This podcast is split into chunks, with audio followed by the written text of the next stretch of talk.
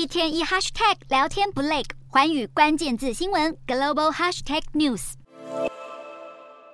中国近来因为脱口秀引发入华问题，不但封杀，更祭出重罚。眼看雪球越滚越大，也让外界担忧中国的言论自由已经名存实亡。事实上，五国界记者组织在五月初发布的《二零二三年世界新闻自由指数》就指出了中国的新闻自由排名倒数第二，仅仅高于北韩。而中国更是全球最大的记者监狱，目前有大约一百一十四名的记者遭到监禁。对此，向来为党喉舌的《环球时报》。前总编胡锡进发文罕见检讨了中国的新闻不自由现象。胡锡进强调，现在政府机关干预媒体的行为，绝对不是党领导媒体的初衷，而是官僚主义的展现。胡锡进看似检讨，其实是模糊焦点的说法，被外界分析是小骂大帮忙。不过，胡锡进近来也因为脱口秀风波踢到铁板，他在社群平台喊话，希望给予涉及侮辱解放军的演员李浩石和他所属的公司一个机会。但这则贴文却被大量中国网友举报为涉嫌违法犯罪，让胡锡进的账号也被平台重点监控，被外界讽刺是阳谷遭反噬。而政府如果要控制人民的思想，那么除了得压制不同的声音，还有就是要宣传和吹捧领导人自己的思想。习近平著作选读上个月出版，这个月二十二号有座谈会召开，中共中央书记处的书记蔡奇就强调，